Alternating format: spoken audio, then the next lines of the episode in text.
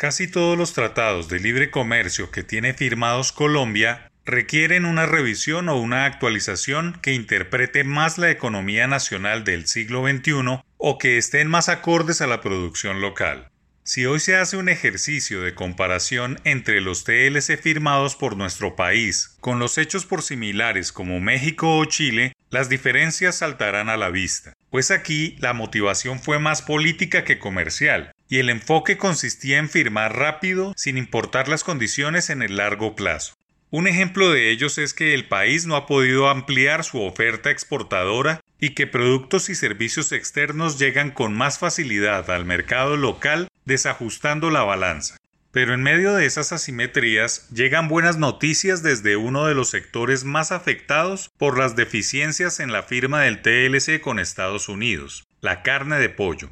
El tratado fue aprobado el 10 de octubre del 2011 por el Congreso de Estados Unidos y entró en vigencia desde el 15 de mayo de 2012.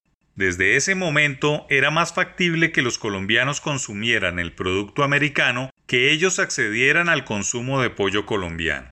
La barrera a las exportaciones era la falta de admisibilidad por problemas sanitarios y fitosanitarios que subsisten en la producción nacional.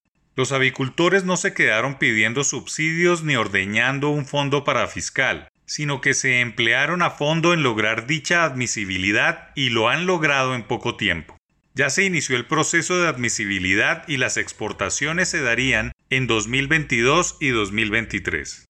Con este mercado abierto y con la guerra de las carnes que experimenta el consumo local en Estados Unidos tras los estragos de la pandemia, hay una oportunidad de oro para crecer el sector avicultor, tal como alguna vez lo hicieron los cafeteros, los floricultores y los bananeros.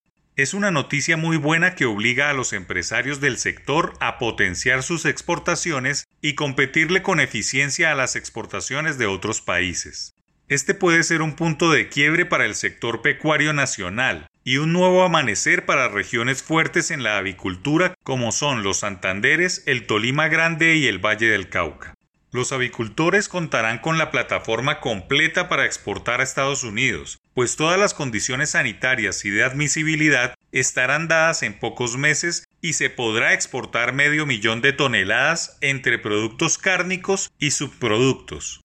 El ejemplo que le dan los empresarios avicultores a sus homólogos ganaderos, lecheros y paperos es que no se pueden quedar lamentando que el consumo local no crece y que los precios de sus productos están muy bajos, viviendo de los fondos parafiscales, sino abriendo mercados y desarrollando el sector con tecnologías de punta que los hacen más eficientes. El consumo per cápita de pollo local es de 37 kilogramos, mientras que en otros países como Estados Unidos es de 70 kilos. Ahora bien, si los empresarios se hubiesen cruzado de brazos, nunca habrían alcanzado la anhelada admisibilidad. Incluso se enfocarían al lobby en el Congreso para acceder a más ayudas estatales sin lograr competitividad internacional. Ojalá en algún momento de los próximos años esta misma noticia se esté escribiendo pero de la leche, la papa y la carne, productos que deben mirar más al exterior que seguir tratando de aumentar el consumo local.